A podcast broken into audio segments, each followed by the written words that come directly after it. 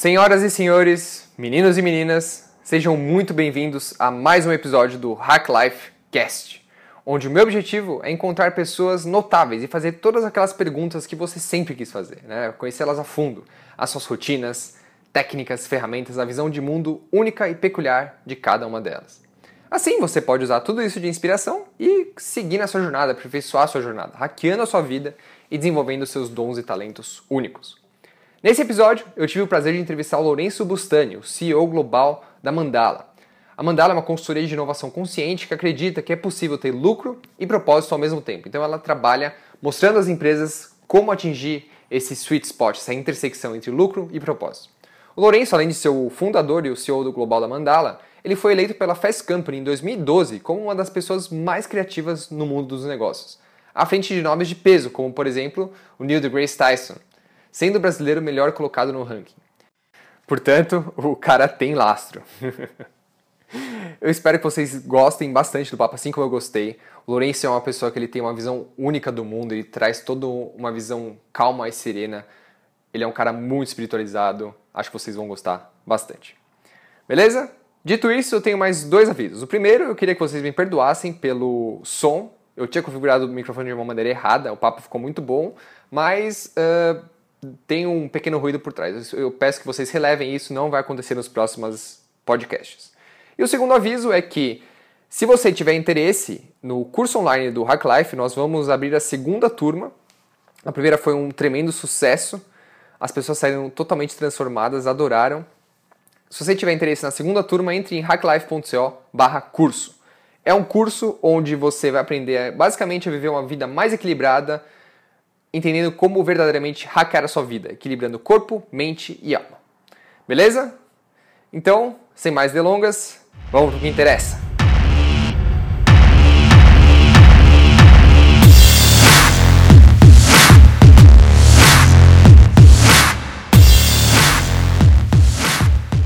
Estou aqui hoje com Lourenço Bustani, CEO global da Mandala, né, a consultoria de inovação consciente, eu tive o prazer de conhecer o Lourenço no passado durante o festival do Burning Man, um dos maiores festivais de contracultura do mundo.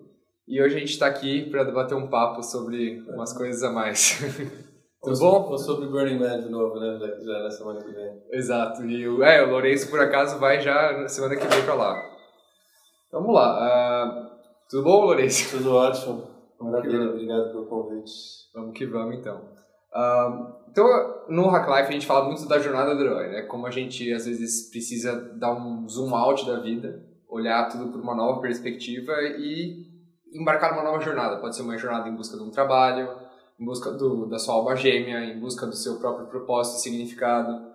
Queria saber um pouco da sua história, né? Da sua jornada. Então, como você começou, assim? Quando, quando você era criancinha, o que você queria ser quando crescesse? Bom, eu acho que são, são duas perguntas uh, interligadas, mas separadas. Né? Uhum. Eh, a minha história de vida é, foi típica de um nômade, né, em que a cada quatro ou cinco anos eu fechava as malas e é, emergia em outra cultura, outro país, outro idioma. É, isso em função da carreira dos meus pais, né, como funcionários públicos é, diplomatas, é, a cada 4, 5 anos era uma nova aventura. Então a busca era sempre por uma, por uma adaptação, né, para tentar é, me familiarizar o mais rápido possível com esse entorno, é, muitas vezes diferente do que eu tinha visto antes, é, e me sentir pertencente àquele contexto. Né? Então, muita observação né, para entender os códigos culturais é, de cada povo, é, de cada contexto e, e de certa forma, é, assimilar isso, né, quase como um mecanismo de, de defesa, mas uma questão de adaptação mesmo, né, para ninguém ninguém gosta de se sentir peixinho fora da água em todos os lugares, né, que vai ao longo da vida. Então, essa essa essa sensibilidade ela vai sendo aguçada, né? ela vai sendo apurada. É, você está sempre em estado de, é, de vigília ou alerta é, para entender como é que as coisas funcionam ao seu redor. Né? É, então, minha busca sempre foi é, por, de alguma forma, me sensibilizar com esse entorno e nessa busca pela sensibilização você acaba desenvolvendo uma certa empatia uhum. por tudo, né? por diferente que seja, aquilo passa a te encantar em vez de te ameaçar. Né? É, agora, o que eu queria ser quando era pequeno? É, advogado. Advogado? É. Por, por quê? Você... Porque sempre, desde pequeno, eu sempre tive uma, uma personalidade forte, uma opinião sempre muito, muito formada, é, discurso próprio, é, e sempre batalhei muito cedo pela minha autonomia, minha, minha independência. Né? Então, é, com com 10 anos eu já estava circulando nos jantares e nos coquetéis oficiais dos meus pais. Que legal. É, com 12 já tomava meu gin tonic. É, com 13 saía e voltava para casa às 6, 7 da manhã. Então eu conquistei a, a minha independência muito cedo, é, meio que batendo o pé e, e, e de alguma forma argumentando é, é, pela minha liberdade, digamos assim, né? pela minha emancipação da família. Sim. É, e eu era convincente quando era pequeno, hoje menos. Mas é, consegui convencer as pessoas. Né? Com 13 anos eu vendia a residência do, dos meus pais é, em Brasília para que eu pudesse estudar numa escola privada interna em Boston. Eles juntavam em casa, veio o corretor com um casal e eu que negociei a venda. Né? com 13 anos? Com 13 anos. Não, com 16 anos, 16 desculpa. Anos. É. Não, eu que, eu, que, eu que falei 13 sem querer. É, então, é, até, os, até os 16 anos, eu acho, é, eu queria ser advogado. Eu me lembro quando eu tinha 8, minha irmã foi estudar em Harvard e ela voltava com roupas e, e folders é, de Harvard Law School. Uhum. Né? Todo mundo incentivava isso um pouco. Né? É, eu ligava no saque pequeno e negociava coisas com saque em função de um serviço ruim. Eu sempre era muito argumentador, né? E, e no segundo grau eu, eu fazia oratória pública. É, na faculdade acabei sendo parte da equipe de debate, representando a minha faculdade um grande, grande torneio dos Estados Unidos. Então, isso sempre foi um pouco parte do meu, do meu DNA. Mas aí me desencantei rapidamente pela profissão. É, acho uma chatice né, sem mensuração é, ser advogado é, e encontrei outros caminhos aí que acabaram sendo melhores para mim. Você pudesse usar de repente seu lado convirtivo, argumentativo, mais para fazer outras coisas. É, eu, eu, acho que tudo que a gente faz, especialmente quando a gente é empreendedor, demanda uma postura um pouco persuas, persuasiva, né? Sim. Você está sempre vendendo alguma coisa, um ponto de vista, uma ideia, né? um jeito de ver o mundo. É, então, assim, não, embora eu não sinta que eu, eu, eu, eu tenho uma, uma postura vendedora em relação ao que eu faço, até porque eu acho que o trabalho da mandala é, se transmite através da sensibilização e não através da venda. Né? Aprendi isso através de erros e acertos. Né? Uhum. É, mas no final, das, no final das contas, a gente quer acelerar a evolução de empresas. Empresas são conduzidas por pessoas. Para as pessoas quererem mudar, elas precisam confiar em você. Então, de alguma forma, existe sim alguma ligação aí, alguma, alguma conquista de confiança né, através da persuasão é, e nesse sentido nunca abandonei né, é, essa, essa sementinha que antigamente eu associava com a profissão de advogado, mas que na verdade eu acho que é, você pode associar a qualquer pessoa que está tentando de alguma forma, no maior ou menor grau, é, introduzir um novo paradigma para o mundo. A gente quer disseminar, como você falou, né, uma nova visão de mundo e espalhar as coisas que a gente acredita, né, as nossas verdades fazer isso ser mais presente em outros lugares também. Eu não acho nem que seja nossas verdades, eu acho que é, não é uma questão proprietária. É, nossas verdades significa que existem a verdade dos outros e aí que existe um embate entre essas verdades. Eu não, não acredito muito nisso. Eu acho que existem algumas questões que talvez não sejam verdades absolutas, mas algumas questões universais que estão a serviço é, da saúde e alegria das pessoas uhum. e que muitas pessoas não enxergam isso, né? Porque estão anestesiados, estão com medo, têm uma visão muito míope, muito obtusa e estão é, surfando uma ilusão é, sem se dar conta que estão se sabotando. Então, o que a gente tenta fazer é clarear um pouco essa visão né, que elas têm sobre o universo delas, é, para que, possam, que possam se sintonizar com essas questões, né, é, verdades ou não, é, sobre o bem-estar né, delas, não só num, delas e das pessoas que estão ao redor delas, né, e não só numa visão de curto prazo, mas numa visão né, de longuíssimo prazo. Então, não é uma questão de moral, não é uma questão de verdade, é, é uma questão de sensibilidade e de um olhar um pouco mais sistêmico, um pouco mais holístico em relação à vida que a gente leva. Com certeza. Muito interessante. E quando você falou, né, quando você era um pouco menor, você era bem nômade. Então você ia de um país para outro, estava sempre em mudança. Uhum. E você falou nesse aspecto de você querer sempre estar tá observando para sentir aquele pertencimento a um lugar, né? Que a, a, gente como ser humano a gente busca esse pertencimento em várias coisas, sejam eles ideais, sejam culturais e tudo mais. Dos, dos lugares que você visitou, qual foi o lugar que você sentiu mais dificuldade de se sentir pertencente? Ou não teve isso? Você sempre teve esse negócio da observação, da exploração, isso é o que você gostava? Eu sempre é,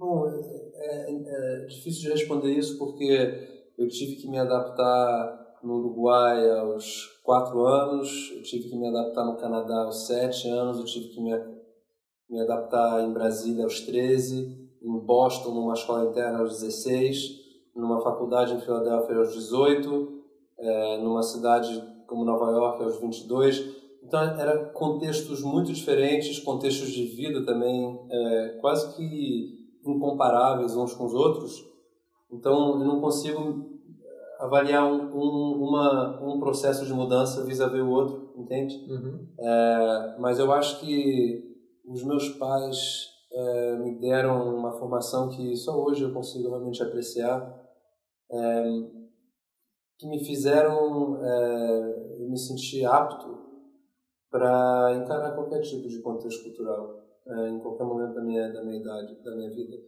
Alguns momentos talvez tenha demorado mais para isso, né? Talvez é, minha adaptação para uma escola interna perto de Boston aos 16 anos tenha sido mais demorado, é, porque era um ambiente muito homogêneo.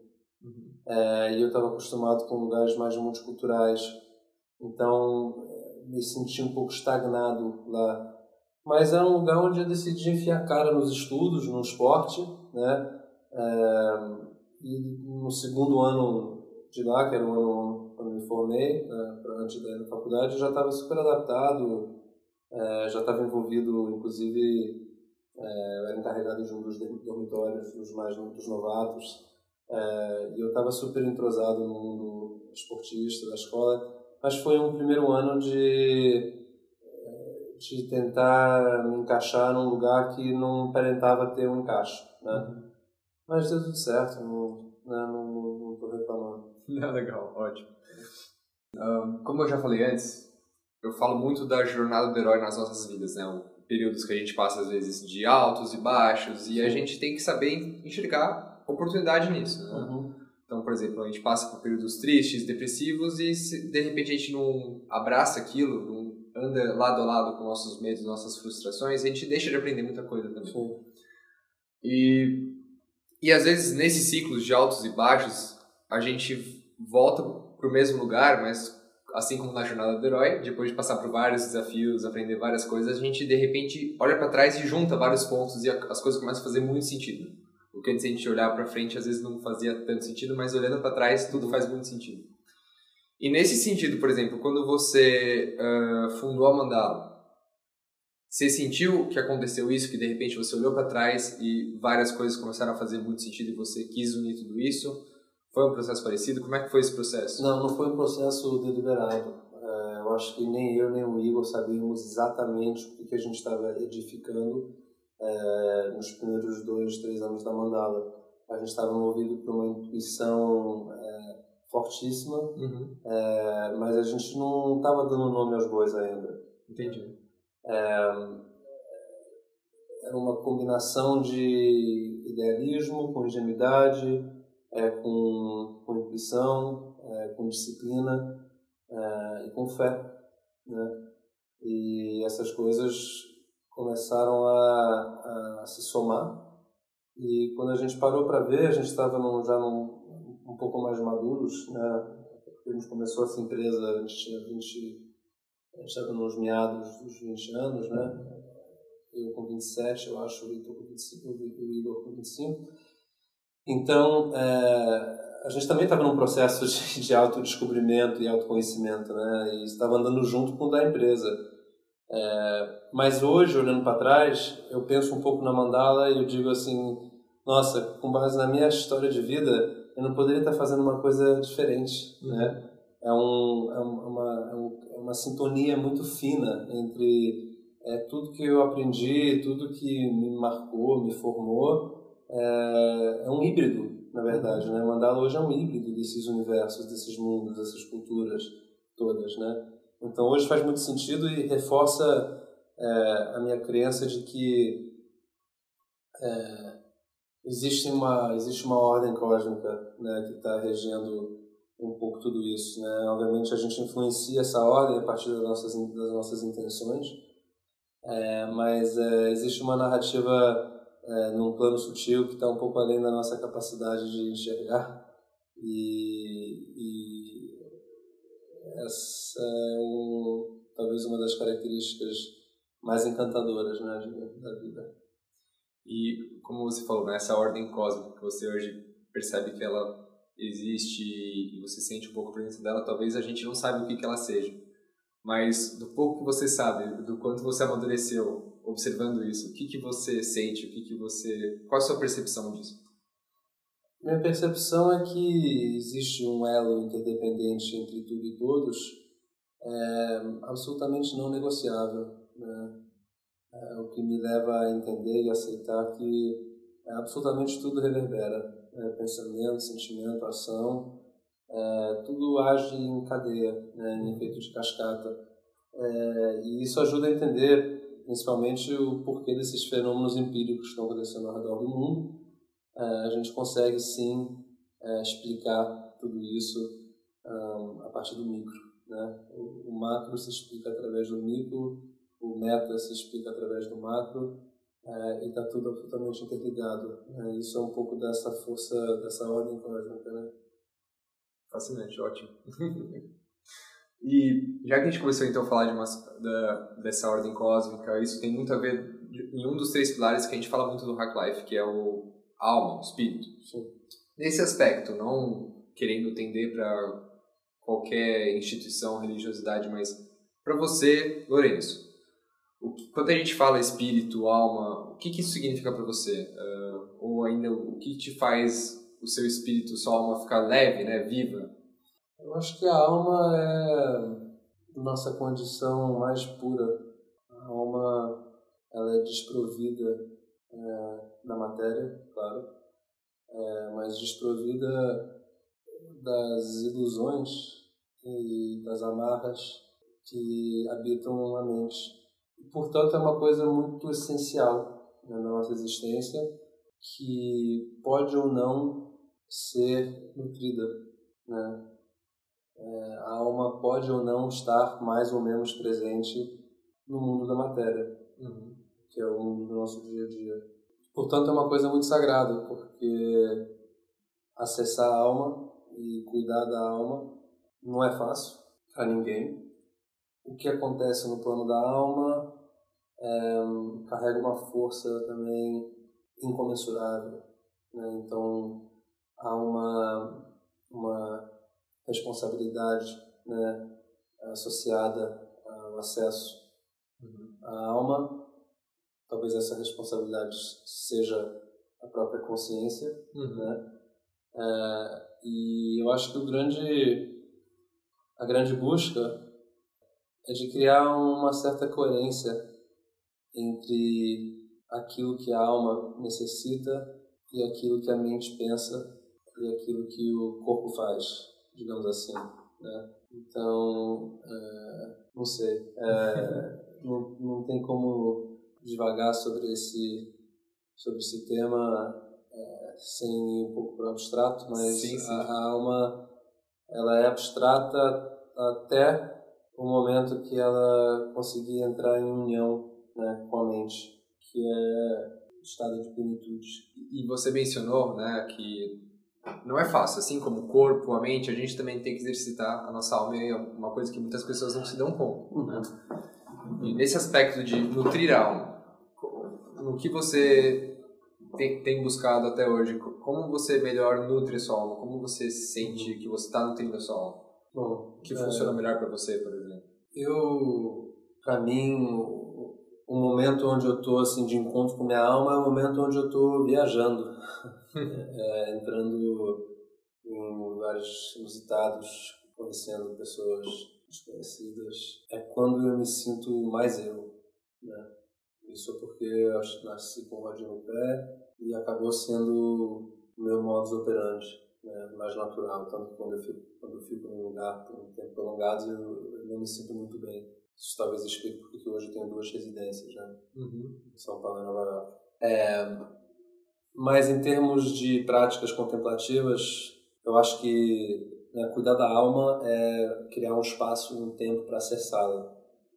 Então, a meditação, a yoga, é,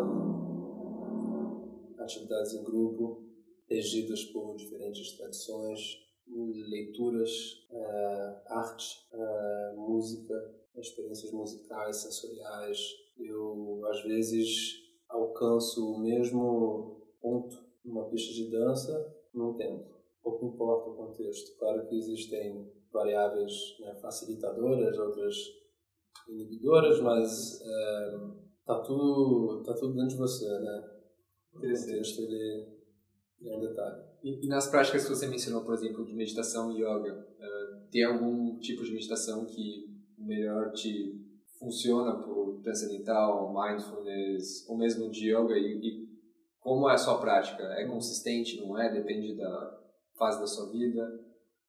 É, bom, eu, eu não tenho uma, uma linha, uhum. nem de yoga, posso fazer rata, ashtanga, vinyasa, uh, iyengar, é o, que, é o que tiver disponível no dia e no horário em que eu posso praticar. Entendi. É, isso é em função um pouco da minha vida, é, cujo tempo perde um pouco do controle. Né? Estou uhum. num processo de é, me apropriar novamente desse tempo e reconfigurá-lo em nome do equilíbrio, né? do meu bem-estar. Mas hoje em dia é uma coisa mais esporádica. É consistente num, em, em termos de eu sempre estou fazendo alguma coisa, mas o que exatamente estou fazendo, com que periodicidade, isso, isso varia. Né? É, em termos de mindfulness, para mim, mindfulness é presencificação, né? Você, de alguma forma, através de algum canal, alguma ferramenta, você trazer a tua atenção plena ao presente. Né? É, isso, às vezes, eu faço sentado no metrô, indo do Brooklyn para Manhattan, né? fechando o olho, é, respirando ou abrindo o olho e observando né? todos os mínimos detalhes ao meu redor é, isso para mim é uma meditação também. Uhum. Então, é, é, um pouco de tudo, eu diria. Né? Com certeza, muito legal. Na, na, minha, na minha experiência também de estar tá meditando nesse, nesses últimos dois anos, eu, eu, tenho tentado implementar isso logo pela manhã. Né? Sim. E a diferença que faz no decorrer do dia é fantástica, mesmo também como você acessa a alma, fica mais fácil é a fonte de energia que você tem, né? Claro. Você falou que a alma é uma fonte, mesmo quando você está com uma alma uh, intacta, você sente aquela energia fluindo, não é, o curto-circuito causado por... conflito, né? Exato, não é o curto-circuito causado, por exemplo, por drogas, sexo, não, Exato. é uma fonte recorrente mesmo. Sim. Muito, muito interessante. Tem uma meditação que eu aprendi faz pouco tempo, é, que foi desenvolvida por um professor de Harvard chamado Dr. Wheel. Dr. Wheel. É, e é 478, que é 4 segundos inalando, uhum. 7 segundos retendo e 8 segundos exalando. exalando. E ele desenvolveu essa meditação a partir de pesquisas é, bem profundas é, e é desenhada para ajudar a pegar no sono. Então ele diz que depois de oito semanas fazendo isso diariamente, três ciclos de quatro, é, comprovadamente existe uma melhoria assim, radical em termos do tempo que leva para você cair no sono e a qualidade do sono uma vez que você adormeceu. Interessante. E eu estou usando isso meio que livremente, não só quando eu vou dormir, mas durante o dia, quando eu sinto que minha pressão, não minha pressão, mas já. Porque minha pressão não acho que muda tanto durante o dia, mas quando eu sinto que eu estou um pouco com a batida cardíaca um pouco acelerado, eu estou um pouco afoito, aí eu faço essa respiração por dois, três minutos. Dois, três minutos. E eu já noto que faz uma diferença. E você tem alguma postura ou é só ficar sentado tranquilo? O ideal sempre é aterrar os pés, né? ficar com uhum. o joelho 90 graus e com a mão colocada e com a espinha dorsal ereta, né? Para que a energia flua pelo teu corpo, né? no teu chakra, no teu cérebro. A moleira também é apontada para o... Exato. Mas nem sempre tem disposição para isso e eu deitar no sofá e fazer a mesma coisa me faz bem. Que legal. Né? E tá tudo certo. 478, vou linkar depois esse, essa técnica para todo mundo ver é, depois. Tem um vídeo no YouTube com o Dr. Will explicando exatamente. Eu, eu, tinha muito, eu tenho muito contato com a respiração quadrada, que é o meu professor de yoga, Mário, ele implementa muito. Uhum. Seria, né, respiração em um X tempo, retenção em o dobro de tempo, uhum. inspiração pelo mesmo X Sim. e retenção de novo 2X. É bem interessante, tem um, tem um poder muito grande também. Basta dois, três minutos você já se sente realinhado. E, e isso é respiração é, no vácuo da respiração, né? Você direcionando a respiração para os chakras, é, que é a base do Kriya Yoga, é, isso tem outro benefício. Né? Tem um grande irmão meu que está na prática da Kriya há um ano e meio e é muito nítido é, como o yoga conseguiu é, destravar os nódulos psíquicos dele. Né? É, eu viajei com ele para Rishikesh esse ano é, numa mini viagem devocional e acompanhei a prática dele todo dia e em 10 dias fazendo Kriya Yoga é, eu vi o poder né, dessa prática é, é uma prática é, que mexe só com o prana, uhum. é, não tem é, tanto movimento corporal. Né? Não tem tanto asana? Não, não tem tanto asana. Mas uh, você visualiza os chakras e você leva a sua respiração, você cura, se destrava os fluxos energéticos partir dos seus chakras o resto do corpo. E você praticou junto com ele? Não, pratiquei embora não possa, né? É, é, tem todo um preparo, é isso? Não, cria, é, você tem que ser iniciado no cria. Ah, mesmo? É, e você não pode praticar na frente de quem não é iniciado. Hum. Mas, né, licença poética, sim, é sim, um grande irmão meu e a gente estava super bem intencionado. Claro. Tudo certo. Interessante. Nunca tinha ouvido falar disso, eu vou procurar. Sim. Parece ser muito incrível, né? É, quem popularizou o Kriya Yoga para o Ocidente foi o Prahansa Yogananda, que escreveu a autobiografia do yoga. Hum. É, ele que foi é, o grande responsável por ocidentalizar o Kriya. É, e é a prática que o Steve Jobs é, teve durante décadas. É mesmo? É. Nossa, não sabia. Ele foi discípulo do Prahansa. Interessante. Steve Jobs. Não, não, não vi isso na biografia dele. Acho que tá, tá lá, tá lá? Tá, lá. Eu não li, mas com certeza tá lá. foi, foi, foi um livro que me tocou bastante. Eu vou, vou inclusive reler para ver é, se tá lá. Se você colocar Steve Jobs cria yoga, vai aparecer Google, certamente. Então vamos linkar isso também. Uh, você comentou que morando em dois lugares fica muito difícil para você ter uma rotina, né? Para você ter maior acesso ao seu tempo. Nesse aspecto, como você tem se organizado na sua vida? Por exemplo, tem algum. Como é um dia comum na sua vida? Estando aqui em São Paulo, em Nova York, tem alguma coisa que você tem que fazer todo dia que você não sente que seu dia está completo sem fazê-la? Ou você não tem muito disso? E o que seria? Eu acho que dormir. Dormir? É... Aqui no Brasil eu durmo na média de 6 horas por noite, nos Estados Unidos 7 a 8. uhum. é, comer bem, comer saudável, é, e aqui eu como tão bem quanto lá. É, prática esportiva, é, lá eu acabo fazendo mais atividades porque eu tenho mais tempo, porque minha vida lá é um pouco mais tranquila. Uhum. Um, as responsabilidades do dia a dia são, né, são menos, né, são menos frequentes. Uh, então lá tem basquete duas vezes por semana, tem uh, rollerblade pela cidade uma vez por semana, tem a yoga quatro a cinco vezes por semana, tem natação duas ou três vezes por semana.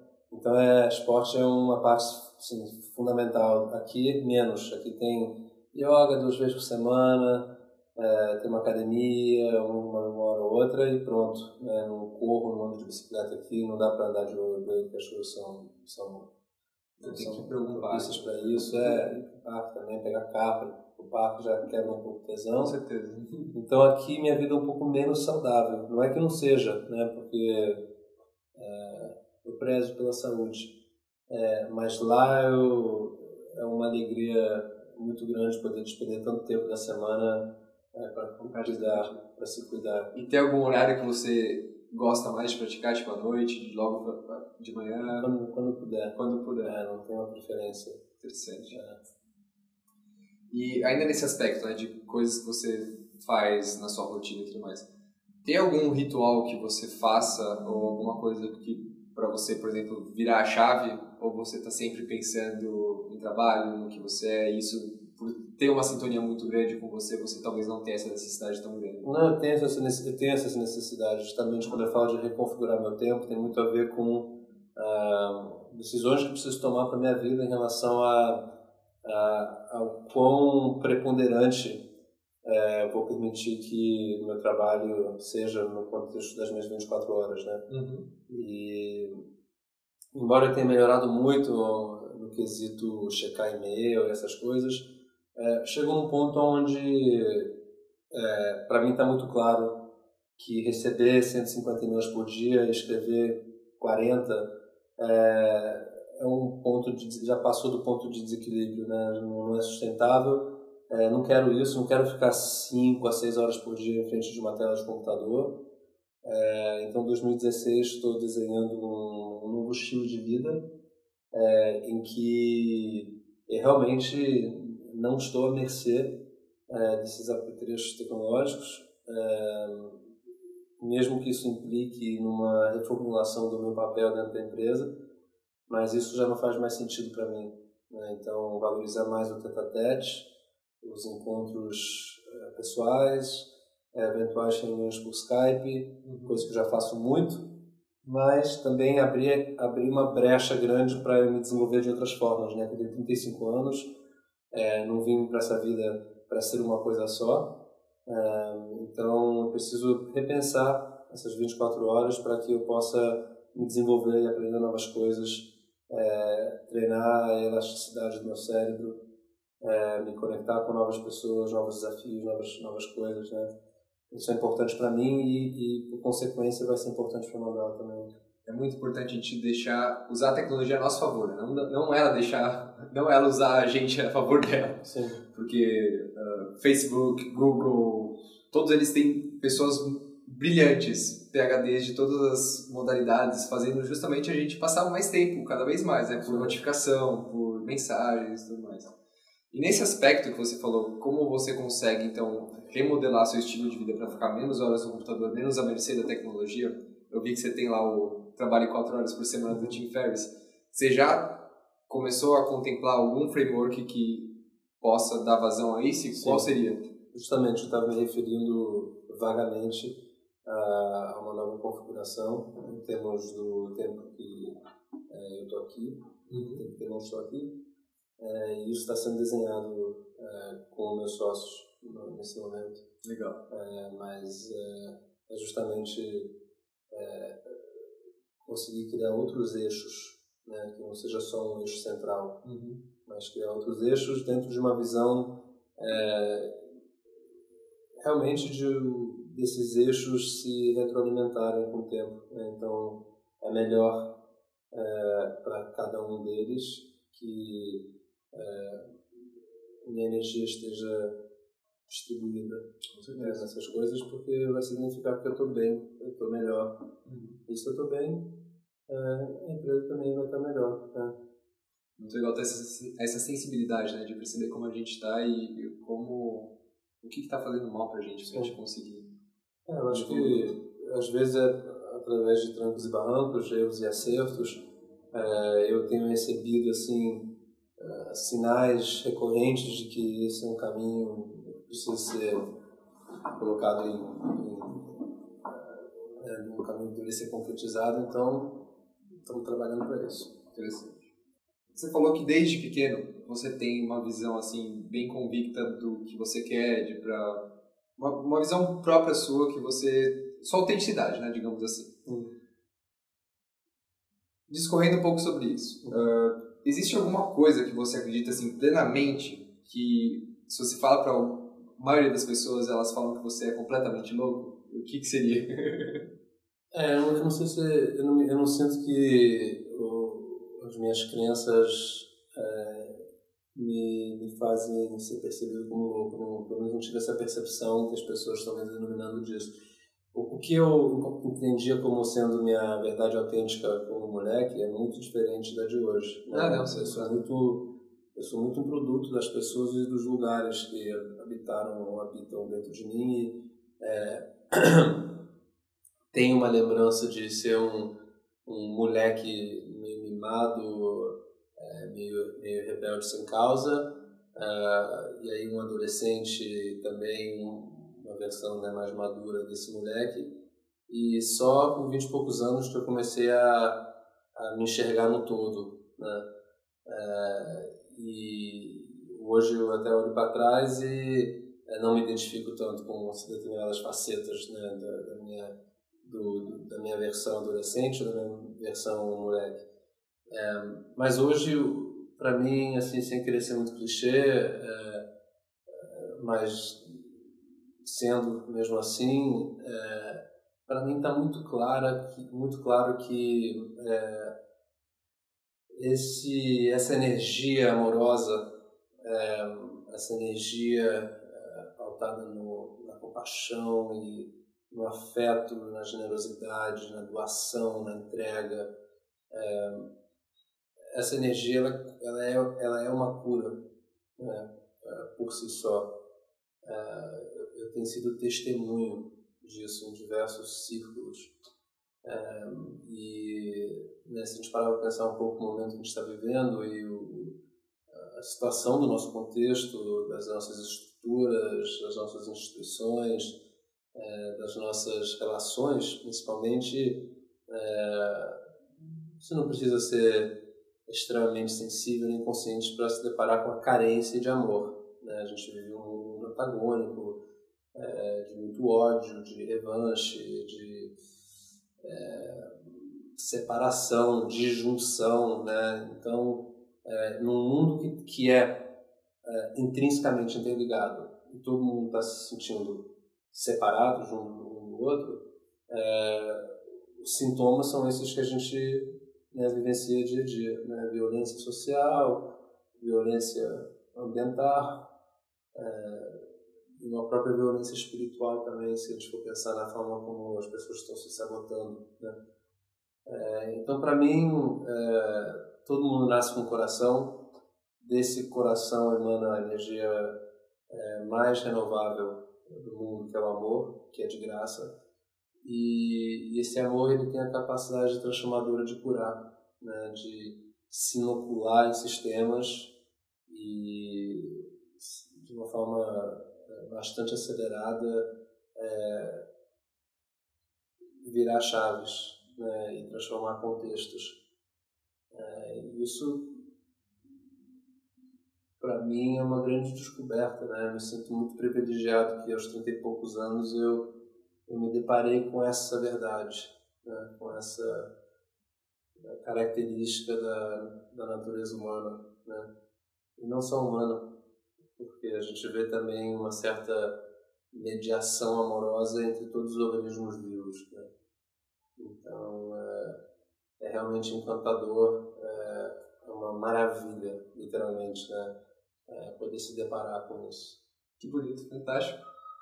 Muito legal, adorei. e, assim, nesses últimos, sei lá, mês, nesses últimos meses, semanas, ou até dias, o que, que tem mais te interessado? Pode ser culturalmente, pode ser intelectualmente, livro, seriado, filme, música. O que, que mais tem prendido a sua atenção? Eu estou muito interessado em, em questões de resguardo energético. Desde, assim, por várias óticas, né? É, entendendo a vida como, como energia, é, você acaba tendo um critério para definir o que te pertence, quais atividades, quais relações estão a serviço de uma preservação de energia e quais estão, é, de certa forma, fazendo com que essa energia se dissipe. E só fazendo um gancho com o começo da nossa conversa, é, quando a energia se dissipa, é, o canal entre é, o, a mente e a alma se obstrui. Então você acaba tendo dificuldade de discernir entre realidade e ilusão. Então com o tempo você acaba se sabotando, é né? uma coisa meio autotraçoeira. Uhum. E estou é, lendo aqui um, um, livro interessante do aquele Edgar Morin, filósofo francês, é, sobre os novos, assim, os comportamentos necessários para viver no século XXI.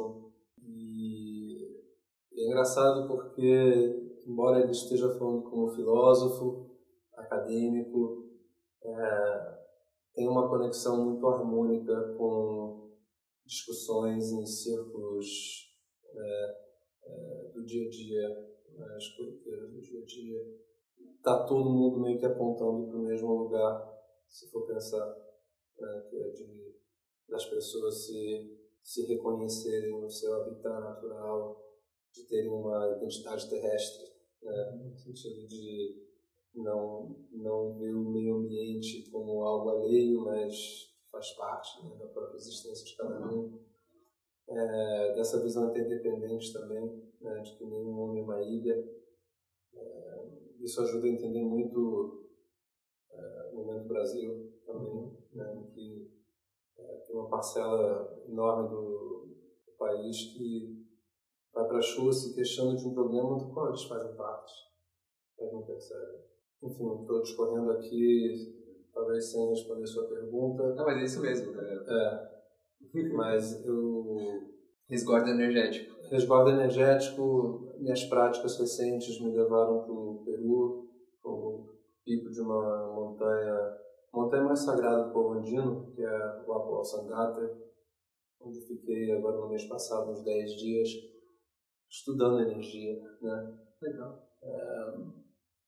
Mais recentemente também fiz um encontro com amigos de São Chico Xavier, que é uma, um lugar muito abençoado também, entendendo um pouco essa relação energética com a natureza. E dessas duas experiências, tanto com seus amigos quanto no Peru, uh, o que foi o maior ensinamento que você trouxe os ensinamentos eles vão chegando pouco a pouco, né? Não, não, não tive, na hora. Não tive nenhum momento eureka, assim, uhum. é, mas assim, é força da natureza. Força, né? da natureza. força da natureza no Peru para mim foi uma coisa derradeira. É, consegui sentir de uma forma muito visceral né? a força das montanhas, a força das águas, dos pássaros, das estrelas, da lua, do sol, das plantas, é, foi, foi impressionante mesmo. É, e né, a natureza é a nossa fonte original, né? De lá que viemos. Então, você conseguir restabelecer uma conexão com é, a Terra é, é um, uma dádiva. Estava pensando muito nisso, né? porque a gente vive cercado de cidade, prédio, civilização. Sim. É justamente quando a gente tem esse contato com a natureza que a gente se sente bem, renovado, feliz. É incrível. E, e, e ao mesmo tempo que você falou, é uma coisa natural, a gente veio de lá. Uhum. Por que, que então a gente se cercou do que não é natural? Exato. Exato. Agora tem muita gente que está feliz mais na cidade, no, no céu de concreto. Não dá para a gente saber se essas pessoas, se essas pessoas estão se fazendo bem ou não, né? Se a felicidade delas é ilusória ou não. Mas dentro do, da minha experiência, da minha trajetória, é, venho a acreditar que essa conexão com a natureza está é, tá a serviço é, do nosso desenvolvimento e de é, permitir que a gente se enxergue, é, talvez de uma forma um pouco mais precisa a que viemos. Acho que deu para começar a encerrar muito bem. Como, como assim, como uma, uma das últimas perguntas que eu vou fazer, fazer para você, assim, ultimamente, ou pode ser de anos, pode ser desde pequenininho, ou pode ser só, como a gente falou, o que, que tem te interessado mais ultimamente? Quem são as pessoas que você os grandes mestres da humanidade que você olha com carinho, que você admira, que você busca conhecimento? São, pode ser uma pessoa, pode ser mais de uma pessoa, quem que seria? Acho que tem vários, assim, quando eu era quando eu era pré-adolescente, a pessoa que mais me fez correr atrás das coisas e e realmente desbravar novos horizontes foi o Michael Jordan, jogador de basquete. Porque ele ele desafiava as, próprias, as percepções dele sobre os limites dele na quadra. Né? Então, e aí as pessoas olhavam ele jogar e não acreditavam que aquilo estava acontecendo. Então, é, isso para mim foi muito. Eu era fanático por basquete, é meu esporte de coração. Uhum. E ele me deu um gás, que foi um gás não só nas quadras, mas na escola, em casa, em tudo, né? É, o Bob Marley é um outro cara que, é, não só pela música, mas pela cultura da paz em torno da música, conseguiu aproximar povos, né? reconciliar povos, né? mediar paz. Isso é incrível. É, uma simplicidade, uma humildade, uma sensibilidade ímpar. É, mesma coisa com o Jimi Hendrix. Né? É, aqui no Brasil a gente tem exemplos também de pessoas absolutamente transformadoras, como a doutora Nise de Silveira, é, acho que foi a primeira doutora no Brasil e responsável por abolir o, a lobotomia como forma de tratar é, esquizofrênicos, né? E entendeu que o esquizofrênico ele consegue se expressar muito bem através da arte, né? Então ela substituiu uma coisa com a outra através de uma compaixão que ela conseguiu desenvolver com seus pacientes, né? é, de novo, né, amor como cura. Né? E por aí vai, eu acho que todo dia a gente existem né, os heróis invisíveis ao nosso redor que estão fazendo o que eles podem com, aquilo que eles têm, né? Às, às vezes, são pessoas... às vezes não tem nem tanta atenção do público como geral, mas que a gente admira de uma Exato. forma absurda, com certeza. Exatamente, exemplos dentro da minha família também, né? aqui na Mandala. A gente é um, um um reflexo dessas claro. pessoas, então essas pessoas a gente está sempre refletindo a luz delas. Então, para finalmente encerrar, uh, tem mais alguma coisa que você gostaria de adicionar, comentar? Se tem, acho que já o pessoal já vai ter muitos, muita informação de todos os livros que você mencionou, tudo mais. mais não, não, não tem nada mais, só agradecer esse bate-papo também me colocar a serviço de futuras conversas. Perfeito. Muito bom. Obrigado, gente. Obrigado, Lourenço. Foi um prazer muito grande. Eu acho que aprendi muito hoje. Gostei muito da sua visão de mundo. Não imaginava que. Aliás, imaginava, mas me surpreendeu de verdade tudo o que faz parte de você. Obrigado. Obrigado de verdade. Obrigado. Eu também aprendi muito me ouvindo. Às vezes essas perguntas é, te forçam a a fazer uma síntese da sua vida, né? Então é muito terapêutico. Obrigado. Muito bom. Obrigado.